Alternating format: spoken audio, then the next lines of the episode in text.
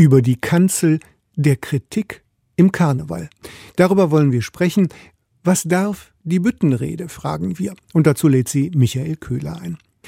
Letztes Jahr, wir erinnern uns, da betrat Agnes Strack-Zimmermann, die Vorsitzende des Bundestagsverteidigungsausschusses, im bodenlangen lila Umhang mit elektrisierten weißen Haaren, als finsterer Vamp verkleidet die Bühne bei der Aachener Ordensverleihung. Frech nannte sie Unionschef Friedrich Merz einen Flugzwerg. Und das fand naturgemäß die Opposition wenig lustig, aber ist natürlich von Kunst- und Meinungsfreiheit gedeckt. Wir erwarten sogar respektloses Sprechen von der Büttenrede. Dieses Jahr, vor wenigen Tagen, trat Unionspolitikerin Julia Klöckner als Handwerkerin im Blaumann auf die Bühne mit dem Auftrag, eine Ampel zu reparieren. Und Holsteins Ministerpräsident Günther erhielt den Orden wieder den tierischen Ernst. Insgesamt ist aber der reibungslose, unanstößige Partykarneval im Vormarsch. Und die politisch brisante, gelungene Büttenrede der Vergangenheit wird seltener oder reizärmer. Sie ist aber fester Bestandteil des Sitzungskarnevals. Sie kann komisch und kritisch, melancholisch und satirisch sein. Wann wird sie heikel? Was war, was ist die Büttenrede in der Kulturgeschichte? Das fragen wir und meine Gäste, dies zu tun, sind Dr. Karl Dietmar. Er ist Historiker, er war drei Jahrzehnte lang Redakteur beim Kölner Stadtanzeiger, hat Bücher über die mittelalterliche Geschichte Kölns veröffentlicht, Bücher und auch Filme gemacht über die Karnevalsgeschichte, insbesondere im Dritten Reich. Bei uns ist auch Dr. Karl-Heinz Göttert, Professor für Germanistik in Köln. Viele Bücher hat er veröffentlicht. Er ist Spezialist für Sprachgeschichte und Rhetorik. Und ich freue mich, dass Anka Zink bei uns ist. Kabarettistin. Wir kennen sie aus Ladies Night, aus Spätschicht und aus Soloprogrammen. Buchautorin ist sie auch. Frau Zink, sagen wir, ich komme mal vom Mond und Sie erklären mir jetzt, was eine Büttenrede ist. Wie würden Sie das bitteschön tun? Also wenn Sie vom Mond kommen und dann müssten Sie ja eigentlich wissen, was das ist. Aber manche Menschen leben ja auch hinterm Mond. Also ich würde mal sagen, eine Büttenrede fängt damit an, dass man irgendwas diskutiert, was man gar nicht diskutieren muss, um dahinter dann zu irgendeinem tieferen Sinn zu kommen. Aber eigentlich geht es wirklich um Verunglimpfung der Obrigkeit jetzt mal im weitesten Sinne. Und das ist, denke ich, der kritische Kern da drin auch. Und dann gibt es natürlich verschiedene Ebenen, auf denen man diesen Spaß hat. Also es geht eigentlich darum, Witze auf Kosten von anderen zu machen. Das ist, glaube ich, der Kern der Büttenrede. Mhm. Verunglimpfung von anderen, Karl Dietmar, hat sie recht? Ja, in überwiegender Mehrzahl ist das richtig. Es gibt natürlich auch einzelne wenige Karnevalisten, die auch schon mal Selbstkritik üben. Aber das ist eher die Ausnahme. Ich würde auch nicht sagen Verunglimpfung, sondern das sagen ja heute noch zum Beispiel der Kölner äh, Festkomiteepräsident, der eigentliche Sinn des Karnevals ist es, die, einer der, der vielen Sinne des Karnevals ist es, die Obrigkeit sozusagen bloßzustellen. Ja, aber an der Aussage haben Sie doch Ihre Zweifel, oder? Ja, vor allem, wenn man sich eben die Geschichte anguckt, also in verschiedenen Epochen, hat man sich einfach aus bestimmten Umständen gar nicht getraut, die Obrigkeit äh, anzugreifen. Was hat die Büttenrede, Herr Göttert, für Elemente? Wenn man sie rein funktional mal so äußerlich beschreibt, da kommt jemand auf die Bühne, wird meistens von Musik begleitet, also wenn man die karnevalistische Büttenrede nimmt, welche Elemente zählen dazu? Naja, die Rede äh, kann als solche schon recht unterschiedlich sein. Werden wir sicher gleich auch äh, darauf zu sprechen kommen. Also Elemente, feststehende Elemente gibt es ja gar nicht. Wenn Sie etwa den Mainzer Karneval nehmen, den Kölner Karneval, dann werden Sie sehen, dass das ganz unterschiedlich ist. Der Mainzer ist politisch, kommt aus einer ganz anderen Wurzel als der Kölner Karneval, der mehr so von dieser Witzkultur auch äh, lebt. Ich würde unterscheiden zwischen einer sozialen Wurzel und da haben wir es mit diesem Umsturz zu tun. Der ist einfach, das ist ein ganz wesentliches Element. Ich glaube, ohne das geht gar nichts. Hm. Äh, und wenn, es, und wenn es ohne das geht, dann ist es kein Karneval. Und das erleben wir ständig, dass das äh, jetzt nur noch in äh, dumme Witze erzählen äh, mündet. Also der, die Obrigkeit, da muss ich schon sagen, wenn die nicht angegriffen wird oder wenn nicht überhaupt irgendwas an Autorität angegriffen wird, dann hat es nichts mit diesem Umsturzgedanken zu tun, der übrigens, das habe ich so gelesen, 3000 Jahre vor Christus in Mesopotamien schon festgestellt worden ist, mhm. dass man da sozusagen äh, die verkehrte Welt gespielt hat. Zur sozialen Wurzel würde ich sagen, gehört schon wenigstens nachklingend dieser alte Umsturzgedanke. Rhetorisch gibt es, meine ich, habe gestern Abend so drüber sinniert, zwei Wurzeln.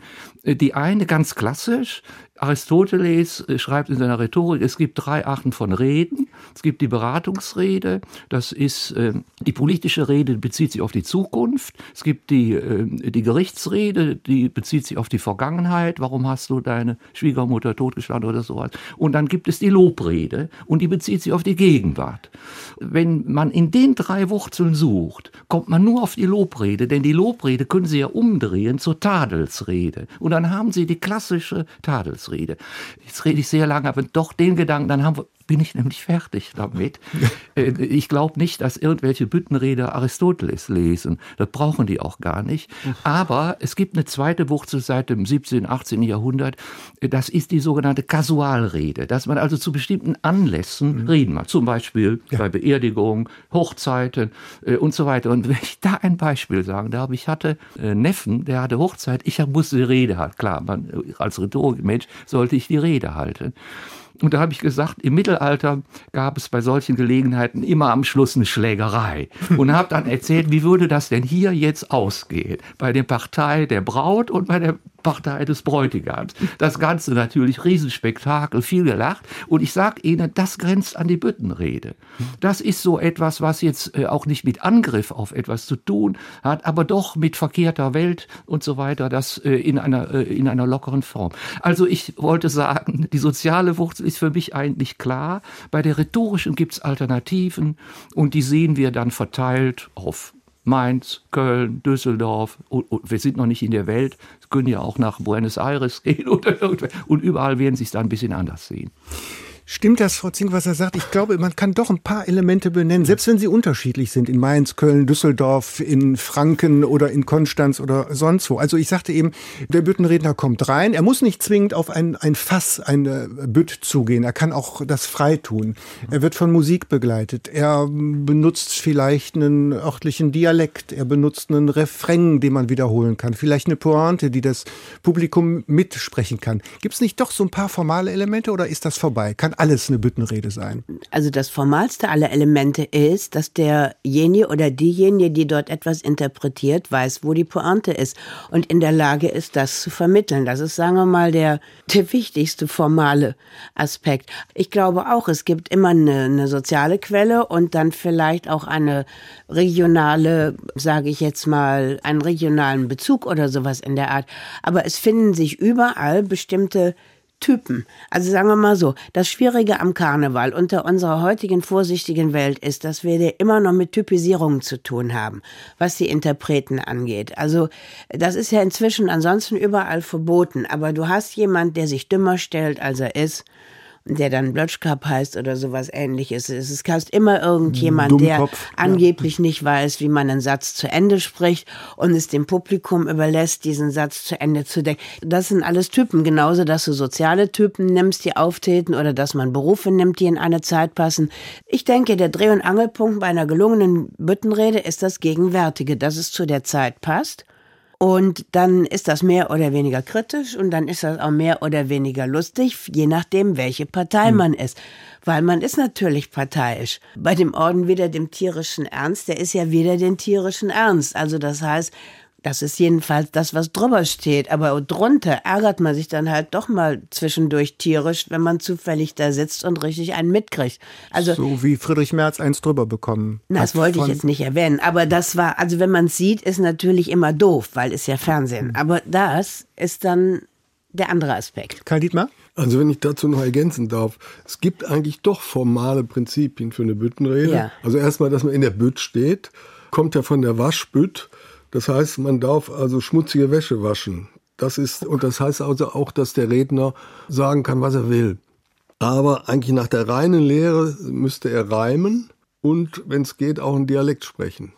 Also was wir heute erleben, das sind dann in dem Sinne die meisten keine Büttenredner, sondern es sind einfach Redner. Hm. Der Schwurzchen Wäsche waschen als Metapher leuchtet mir natürlich sofort ein, insbesondere als mein Heimatdörfchen Beul heißt, wo die Beuler Weiberfassnacht vor 199 Jahren, ich erwähne das nur für alle, die im Detail interessiert sind, gegründet wurde, weil vor 200 Jahren die Männer dieser Frauen in einem Arbeitsdorf nicht nach Hause kamen, sondern hier in Köln das gemeinsam verdiente Geld versoffen und versprassten und verjucksten, weil sie im Kreis gelaufen sind. Ich meine, das muss man sich auch mal vorstellen. Das ist auch eine Geschichte, die eventuell mit der Büttenrede zu tun hat, dass man sie an einem Ort befindet, wo man im Kreis läuft. Also diese Frauen daraufhin diese Weiberfassnacht gründeten und dann im nächsten Jahr natürlich die schmutzige Wäsche gewaschen haben, was sie vorher schon gemacht haben. Aber das war damals, können Sie sicher sein, Thema für Büttenreden genug. Stimmt es denn, dass das dem Kern nach auch Herrschaftskritik ist? Vielleicht Herr Götter zuerst dazu. Ja, ich wollte noch was zur Bütt sagen. Da liest man viel und äh, ich meine, man stochert so ein bisschen im Nebel. Äh, diese, ich kenne diese Version auch und, und liebe eine andere, die muss aber auch nicht stimmen, nämlich, dass es was mit dem Diogenes in der Tonne ja. zu tun hat. Die gefällt mir als Rhetoriker natürlich sehr, mhm. weil, äh, und da kommt etwas zur Geltung, das wir noch nicht angesprochen haben, auch was ganz Wesentliches. Das, das war ein Philosoph, der in der Tonne gelebt hat und ja. auf die Frage des Herrschers, ob er ihm einen Wunsch erfüllen könne, da hat kommt der Diogenes, Alexander der Große. Hat er gesagt, bitte, mein Fürst, geh mir aus der Sonne. Aus der Frechheit natürlich. Und da kommt dieses Element, was ich auch ganz wichtig finde, dieses Machtgefälle. Man muss irgendwie Diogenes sein, um die Großen rügen zu können und beleidigen zu können. Deshalb bin ich, finde ich auch Beleidigung in bestimmten Situationen vollkommen korrekt. Und ich zwar, auch. wenn sie die richtige Richtung haben. Wenn meinetwegen. Was ist die richtige Richtung? Ja, wenn der Bundeskanzler den Journalisten rügt, das ist vollkommen daneben. Aber wenn der Journalist den Bundeskanzler rügt, das ist super. Nicht wahr? Oder nehmen Sie so ein ganz hartes Beispiel, Böhmermann und, und so weiter. Äh, es muss ein Gefälle geben. Die Frechheit muss von unten kommen. Dann ist es nämlich. Äh, Sie meinen Kynismus. Böhmermann, der den türkischen Staatspräsidenten ja, mit Worten ja, äh, beschimpft hat, die man im öffentlich-rechtlichen Radio nicht so zitieren darf. Nicht? Aber das, äh, das ist der, der wichtige wo die Punkt. falschen Tiere erwähnt wurden. Ja, die, die Frechheit von unten die sozusagen erlaubt ist. Sie kennen das vielleicht, äh, der äh, Sloterdijk, der hat ein Buch geschrieben. Peter äh, Sloterdijk, der Philosoph. Der Philosoph, mhm. Kritik der zynischen Vernunft und da Kynismus und Zynismus auseinander definiert. Für unsere Zwecke ja ganz einfach. Zynismus ist, wenn von oben die Frechheit kommt. Wenn es heißt, Arbeit macht frei. Das ist der Superzynismus. Aber wenn die Frechheit von unten kommt, dann ist es Kynismus. Und das ist für die Büttenrede wesentlich. Ja. Nicht, da muss einer stehen, das muss der Blötschkopf sein oder das muss der äh, und, und so weiter.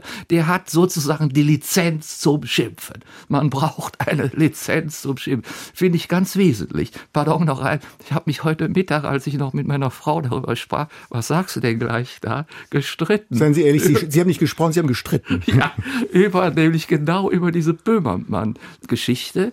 Und da spielt das eben auch eine Rolle. Da muss man diesen Gesichtspunkt mitbedenken. Nach oben darf man beißen, aber nicht ja. nach unten treten. Ja, so ist es. Das ja, würden Sie zustimmen, Frau Das würde ich für den Karneval Also wenn Sie auftreten, Sie haben doch bestimmte Praxis, wo Sie wissen, wenn ich bestimmte heiße Eisen anpacke, muss ich aufpassen, dass ich jetzt im, im Sinne von Göttert die richtige Richtung einhalte, oder? Ja, da hat er völlig recht. Wenn ich bestimmte heiße Eisen anfasse, zum Beispiel, ich habe Männer und Frauen im Publikum, muss ich aufpassen, wie viele Männer ich beleidige. Also ich muss sozusagen gucken, dass ich nur die ja. Männer beleidige, von denen die anderen anwesenden Männern denken, ja, die würde ich auch nicht wollen. Also da gibt's hier genug von glücklich glücklicherweise. Und ich muss auch gucken, dass ich nicht die Frauen beleidige, die ihr Leben halt danach ausgerichtet haben, dass sie da die Resterampe in dieser Abteilung abgeräumt haben und so. Die darf ich ja auch nicht irgendwie kränken und denen sozusagen den Sinn im Leben rauben. Wann wird das muss man einteilen. Frau Zink, wann wird die Büttenrede heikel? Die Büttenrede ja. wird heikel, wenn zum Beispiel, wie jetzt in dem Beispiel, was wir am Anfang hatten da, wenn jemand äh, nicht verstanden hat, welche Überschrift irgendwo drüber steht. Wenn da steht wieder den tierischen Ernst, dann kann das schon mal kommen, dass man halt und man ernsthaft was vertritt, dass man in diesem Punkt angegriffen wird. Das passiert halt. Dann wird jede Auseinandersetzung heikel, indem sie, wenn sie sachlich nicht äh, gerechtfertigt ist, also wenn sie, und der dritte Punkt ist ganz klar, ist, das ist dann, denke ich, eher auch ein anderes Thema, aber wenn es äh, sich dann eben in einen Mehrheitszynismus, also nicht in einen Hoheitszynismus, sondern in einen Mehrheitszynismus gegenüber Minderheiten verwandelt.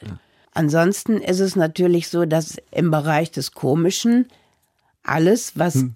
irgendwie eine kleinere oder größere Meise hat oder wo das eine oder andere Element im Geschirr fehlt, seinen Platz findet. Und das ist eigentlich das, was es so lustig macht, dass die Leute aus ihren Unzulänglichkeiten heraus über andere und größere Themen sprechen. Das ist der Ort, mit äh, menschlichen Schwächen sozialverträglich und kollisionsfrei umzugehen na, kollisionsfrei nicht, aber mit menschlichen Schwächen umzugehen. Mhm. Aber nicht sich über andere zu erheben. Also das mhm. berühmte Püppchen im Hennessin-Theater, dieser Spalmanis, der immer so ab, ab, ab, ab, am Wort, ne?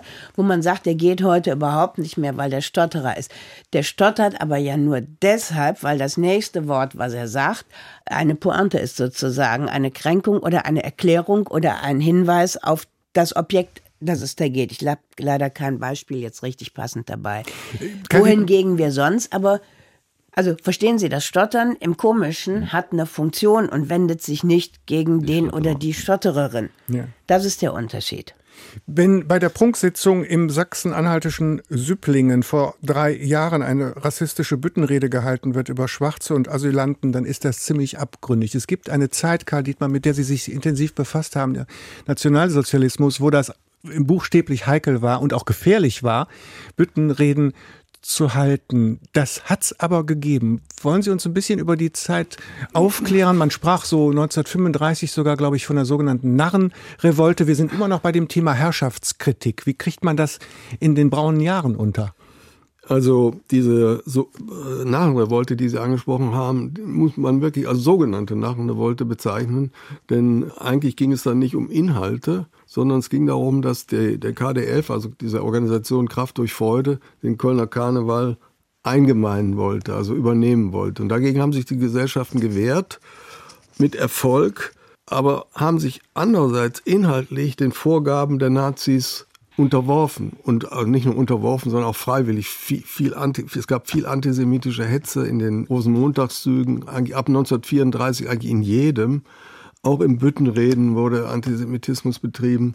Vieles davon war freiwillig. Also es ging, es war so ein Geschäft auf Gegenseitigkeit. Ihr lasst uns organisatorisch in Ruhe und wir machen das, was ihr, bringen das rüber, eure Ideologie. Und das Schlimme war eben, dass diese Narrenrevolte dann nach dem Krieg dazu benutzt wurde, sich als Widerstandskämpfer zu bezeichnen. Und das hat also lange gedauert. Also der, der Karneval war eh wenn man die Geschichte der NS-Zeit in Köln überblickt, da war die, der Karneval so das letzte Tabuthema. Die haben auch erst alles zugegeben, als die ersten Bilder auftauchten von diesen antisemitischen Wagen.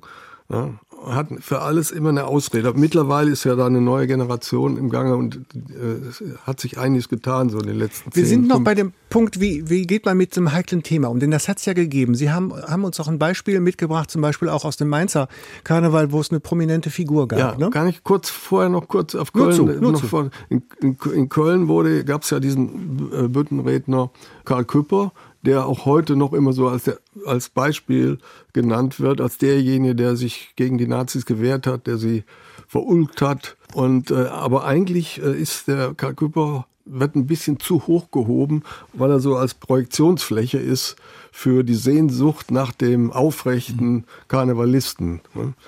Also der hat zum Beispiel die Hand zum Hitlergruß erhoben und hat dann gesagt, ist es am Räne? Ja. Also regnet es gerade ne, und wollte damit dann imitieren, äh, als käme ja, okay, von aber oben Wasser. Er hat, das hat er ich weiß nicht wie oft gemacht, aber danach hat er dann eine ganz normale Büttenrede gehalten, in denen dann auch antisemitische mhm. Witze mhm. gerissen wurden. Oder in einer Rede war er Berichterstatter aus dem spanischen Bürgerkrieg, da hat er sich über die Flinten, die sowjetischen Flintenweiber, also die in den internationalen Brigaden vertreten waren, hat er sich in übler Weise lustig gemacht. Also, und hat übrigens auch in den Jahren 37, 38, 39 auch Preise bekommen für die besten Büttenreden. Und solche Leute dann äh, hinzustellen als Widerstandskämpfer, die praktisch in jeder Büttenrede die, sich gegen die Nazis gewandt haben, das stimmt einfach nicht. Also das ist eine Mehr. Ja. Aber es gab in, in, Mainz zum Beispiel ein anderes Beispiel. Ja, das ist ja eh, ist ja auch heute noch so, dass der, der Mainzer Karneval viel politischer ist als der Kölner. Die Kölner ist ja mehr oder weniger verflacht in Witze erzählen und Kabarett, also ich will es nicht, oder Comedy.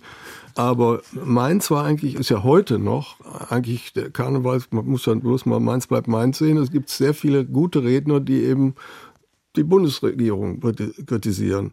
Aber im Dritten Reich, da war es natürlich besonders schwer. Das ganze Mainzer Festkomitee ist 1934 mal zumindest für einen Tag verhaftet worden. Aber sie haben sich dann eben nicht den Nazis unterworfen, sondern haben mit ganz subtilen Methoden und auch sehr intelligent bestimmte Phänomene des, der, des nationalsozialistischen Systems, aber auch der, der, der handelnden Personen sich angenommen. Und da habe ich eben ein Beispiel mitgebracht von dem einen, einen der Karnevalsfunktionäre Martin Mundo. Und wir haben uns jetzt entschlossen, der Moderator und ich, zwei Verse kurz vorzulesen die sind von 1938 und handeln von wem, Herr Dietmar? Es geht also, eigentlich wurde damit Göring durch den Kakao gezogen, aber der... Der Reichsjägermeister Hermann Göring. Ja, und der, aber der Autor hat sich eben damit beholfen, das sagte auch ganz am Anfang, dass er heute nicht über Menschen redet, sondern über einen Hering. Übern Hering über, ohne, Frage, kann, ein Redner, alles sagen. Er, fühlt sich durch eine Rede niemals auf den Schwanz gedrehte. Hering braucht nicht viel zu denken, lässt durch den Instinkt sich lenken und der Kopf schwimmt immer still, dahin, wo das Schwänzchen will. Also 1938 ja. über Hermann Göring. Ja, es sind also noch, ich weiß nicht, wie viele wie Verse es sind. Auf jeden Fall sind auch noch eigentlich noch viel politischer. Aber ähm, es, man konnte nichts dagegen machen. Die, waren, die waren unangreifbar, die Mainzer. Und sowas gab es in Köln eigentlich nicht, wenn ich das mal ja, so äh, sagen Sondern darf. Äh, genau äh, eher das Umgekehrte. Sie können mich korrigieren. Ich habe das so äh, gelesen. Es gab lange Zeit die Legende, dass Hitler ganz außerhalb des Karnevals mal zu Besuch in Köln war und sich verspätete. Und da hätten die Kölner gesungen, du kannst nicht treu sein. und das ist als Ente entpuppt worden, wenn ich richtig informiert bin. Ich weiß nicht, ob ja. Sie das das äh, Also kennen. das ist ja auch so eine Sache. Also wenn man das kurz mal, das ist einer meiner Lieblingsthemen, Hitler in Köln. Da Aha. heißt es ja auch, war nur einmal in Köln und ist so äh, äh schlecht empfangen ja. worden, dass er nie wiedergekommen ist. Auch Legende. Nein, das ist also erstmal war insgesamt neunmal hier und dann bei zwei Besuchen, 36 nach der Rheinlandbesetzung und 38 ja. Äh, nach dem Anschluss Österreichs, ist er hier in Köln empfangen worden Jubel. und hat selber in seinen Tischgesprächen gesagt, in keiner anderen Stadt hat man mir solche Ovationen bereitet ja, ja. wie in Köln. Ja, Frau Zink? Das glaube ich, dass man ihm in keiner anderen Stadt solche Ovationen bereitet hat, weil der Rheinländer an sich ist nicht für seine Ehrlichkeit berühmt, sondern für seine, wie soll ich mal sagen, Problemlösungsfähigkeit. So. Dann wollte ich aber doch noch ein paar Kleinigkeiten sagen. Mit dem Mainzer Karneval zum Beispiel hat der Rheinländer an sich, wo ich mich selber jetzt mal nicht ausschließen kann, als jemand, der hier sozialisiert wurde, obwohl von Eltern, die aus fremden Landen kamen, aber man wächst damit auf, man bekommt es mit, ja. Und der Punkt ist, dass vieles in Mainz sehr intelligent ist, aber nicht lustig. Und das ist ein Kriterium zum Beispiel für das, was hinterher Stimmung erzeugt. Ich will keine Reflexion an bestimmter mhm. Stelle, sondern da sage ich dann wie einer meiner Neffen, dafür suche ich mir ein anderes Medium.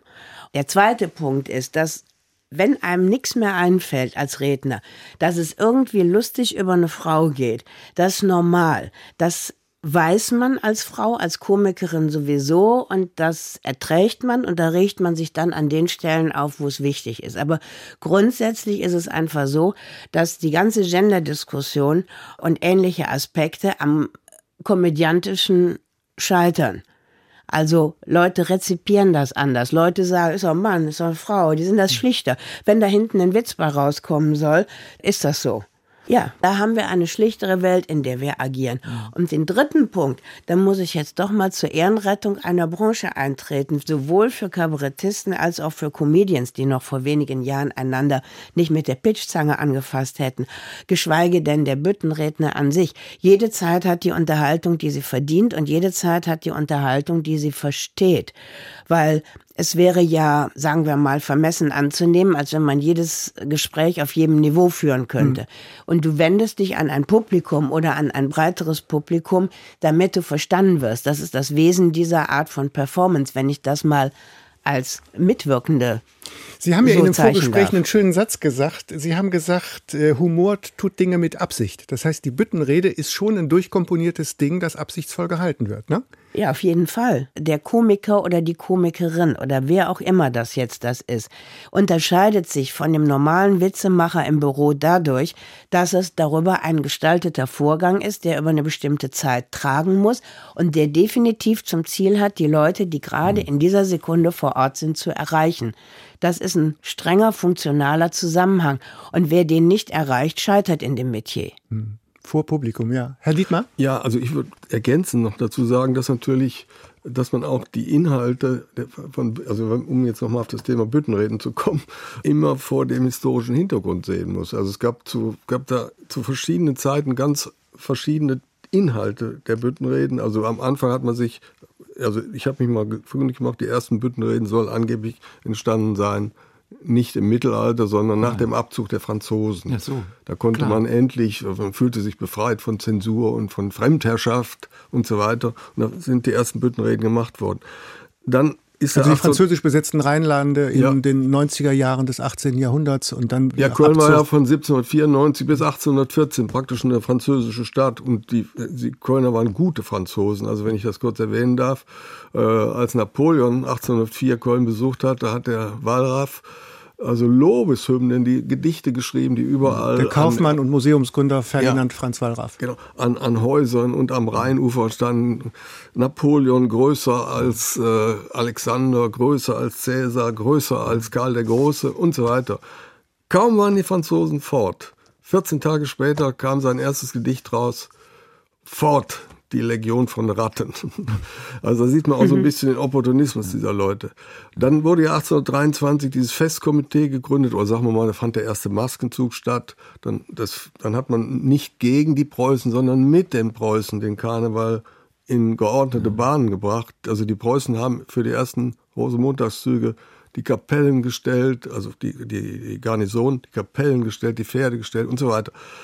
Und in der Zeit, das nennt man dann den bürgerlichen Karneval, da wurde natürlich keine Kritik geübt an den, an den politischen Verhältnissen. Das kam dann erst im Vormärz. Und so gerade in den 1840er Jahren gab es also ganz wüste Beispiele von Büttenreden gegen die, gegen die, die, die preußischen Hanswürste und der König wurde verspottet und so weiter. Das endete natürlich dann mit der Revolution, mit der gescheiterten Revolution 1848. von 1848, 49. Und dann hat eigentlich, das ist ja eine meiner Hauptthesen, wurde der Karneval vom Mittelstand übernommen sozusagen. Und das ist ja eigentlich, äh, der Mittelstand äh, repräsentiert sich nach außen auch viel durch den Karneval. Und es ist ja auch kein Wunder, dass in fast jedem Dreigestirn, also in diesem Trifolium, einer äh, Heizungsbauer ist zum Beispiel. Ist jetzt keine Beleidigung der Moment, Heizungsbauer. wirklich diese Branche speziell?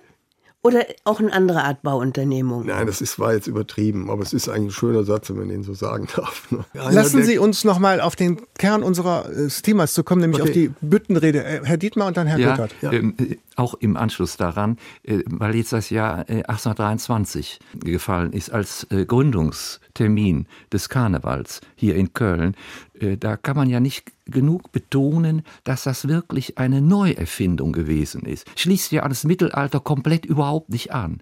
Gerade Sie als Historiker kennen das Buch Weinsberg, wie da der Karneval beschrieben wird. Komplett anders. Das hat etwas mit Zünften zu tun und mit heische Formen und Wüstensachen anderer äh, Art. Und ähm, was ich so lustig fand, als sie das 1823 gegründet haben, da mussten die das ja populär machen, das neue, ähm, also die neue Erscheinung Karneval und haben sich, weiß nicht, ob das werden Sie auch gelesen haben, an Goethe gewendet, ob er nicht kommen könne.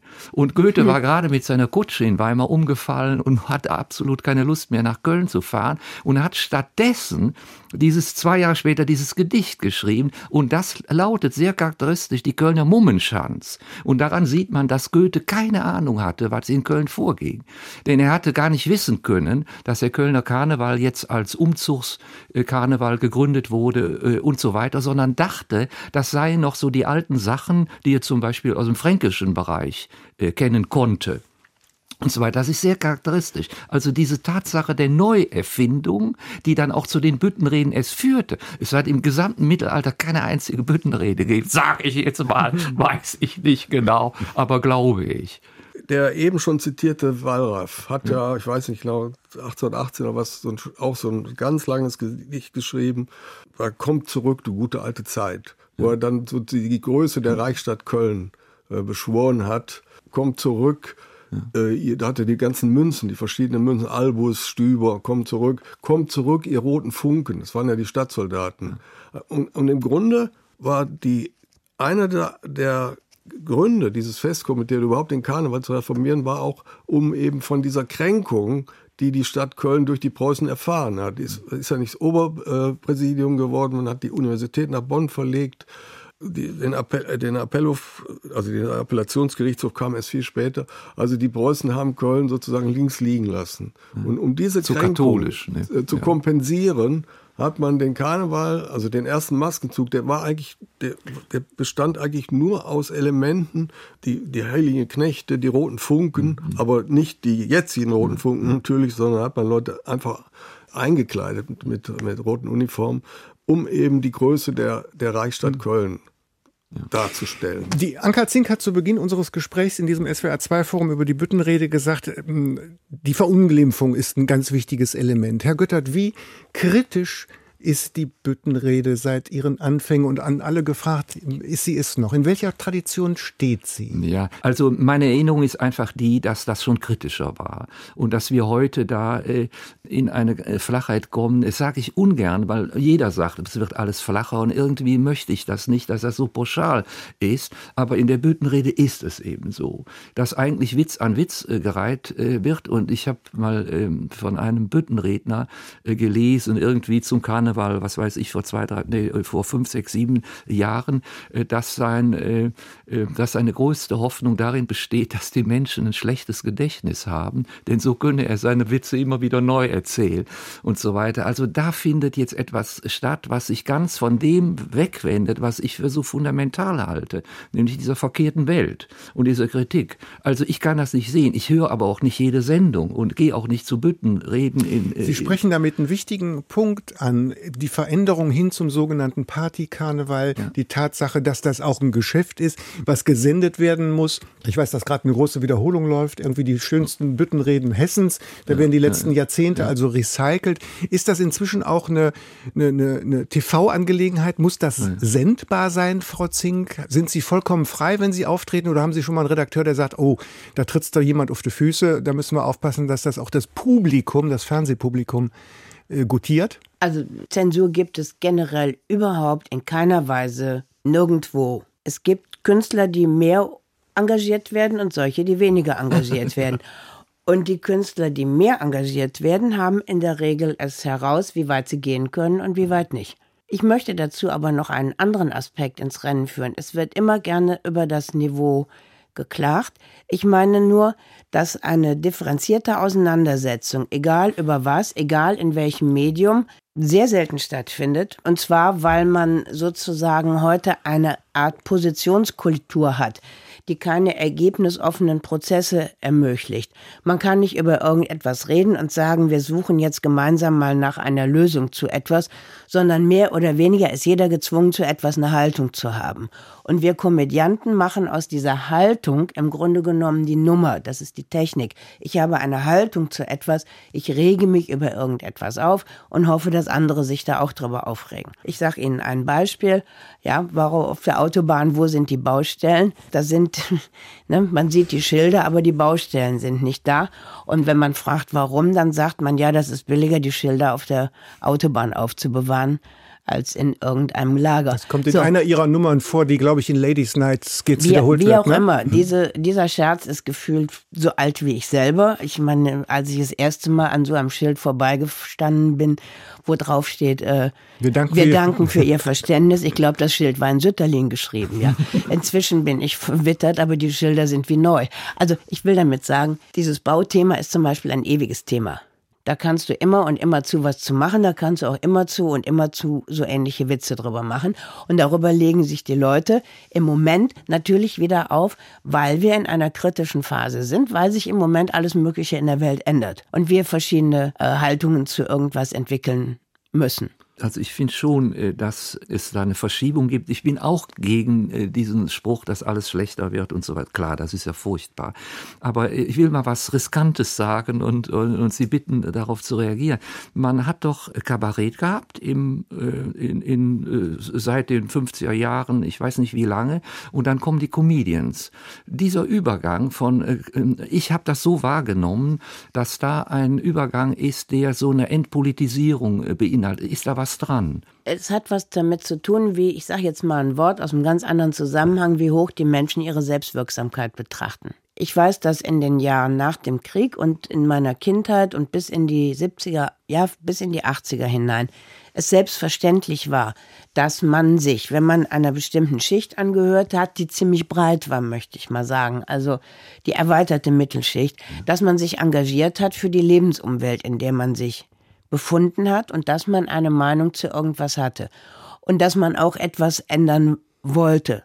Und dieser Aspekt, der ist meines Erachtens zurückgegangen in der Zivilgesellschaft, dass man an jeder Ecke steht, Wissen Sie, du hast irgendwie Sparkassen und PIN- und TAN-Verfahren, dann willst du eine Lösung dafür, dann reden die in der Filiale nicht mal mehr mit dir, weil die das selber nicht mehr können. Also verstehen Sie, Sie haben überall eine Entmündigung von Menschen in Werkprozessen sozusagen, denen die selber ausgeliefert sind. Und du musst gucken, wie du dich dazu verhältst. Also nivelliert sich diese Selbstwirksamkeit. Noch ein äh, Gedanke dazu. Das ist die eine äh, Seite. Vor allem also die politische, die kritische und so weiter. Aber es gibt ja an der Büttenrede auch noch was anderes oder gab es äh, was anderes. Die äh, rhetorische im Hinblick auf Sprach Sprachniveau, Sprachspielerei und so etwas. Ich will mal ein krasses Beispiel nennen, weil es ein tolles Beispiel ist. Karl Valentin zum Beispiel. Was war das für ein Sprachkünstler? Es war natürlich kein Karnevalist, aber das hätte ja auch in den Karneval gepasst. Nein. Und äh, hätte nicht gepasst. Nein, der braucht eine ganz andere Art von Rezeption. Und bei Karl Valentin haben sich alle versammelt, die auf einer bestimmten Ebene der Wahrnehmung sind, die sehr viel Leid ertragen. Das war ein König der Melancholiker. Aber was ich eigentlich sagen will, kann sein. Was ich sagen will, ist, dass diese Dimension der Sprache, der, äh, der Lustigkeit, die nicht aus den Sachen kommt, sondern aus der Sprache kommt, die Sprachspielerei, dass das wohl viele nicht mehr ris äh, riskieren, weil sie glauben, dass sie, dass das nicht verstanden wird. Das ist auch so. Nicht? Ja, also wenn du recht. Wortspiel hm? hast, musst du erklären. Ja. Musst du sagen, jetzt kommt ein Wortspiel. Vielleicht ein bisschen eleganter, aber du ja. musst es schon dir Mühe geben, das zu vermitteln. Aber heute musst du ja alles vermitteln. Du musst ja ständig Rücksicht nehmen auf alle. Du musst dir total Mühe geben, jede Art der Kommunikation zu vermitteln. Das ist Stand der Zeit es gibt ja Niveau. Also ich meine, in der Sprache gibt es rhetorisch ein höheres und ein niedriges. Das ist sogar rhetorische Lehre, ob ich mich auf hohem Niveau oder äh, auf äh, bewege oder auf niedrigem Niveau, also als Stilebene. Und da würde ich doch schon sagen, dass das so bemerkenswert ist, dass diese Stilebene äh, Richtung Wortspiel und so weiter, dass sie weniger riskiert wird, dass das schade ist. Also für so Hörer wie mich. Aber ich bin vielleicht kein repräsentativer, mhm. sondern etwas altmodischer. Frau Zink. Ja, zumal jetzt nochmal was sagen darf, was nämlich heute gar nicht mehr geht, ist das, was auch bei Heinz Erhardt war, wenn ich das jetzt mal so sagen darf, da war eine ganze Menge untenrum. Und das wäre in dieser Form heute auch also. nicht mehr möglich. Also das heißt, bestimmte Formen der, der, sage ich mal, geschlechtlichen gegenseitigen Diskriminierung sind inzwischen untersagt.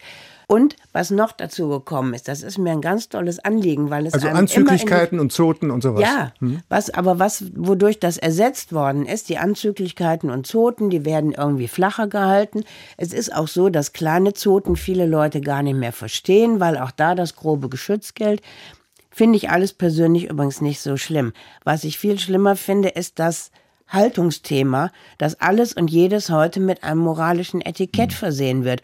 Und dieses moralische Etikett behindert, glaube ich, noch mehr das Niveau. Mhm. Dass man aus Furcht gewisse äh, Dinge nicht anfasst. Ja, Herr Dietmar? ich meine, das in ähnlicher Form, also ich will das jetzt, man kann es nicht vergleichen, war es ja eigentlich schon als der Karneval nach dem Krieg, nach dem Zweiten Weltkrieg wieder anfing, da hieß es ja auch, da war ja so die, diese Losung, allen wohl und keinem weh.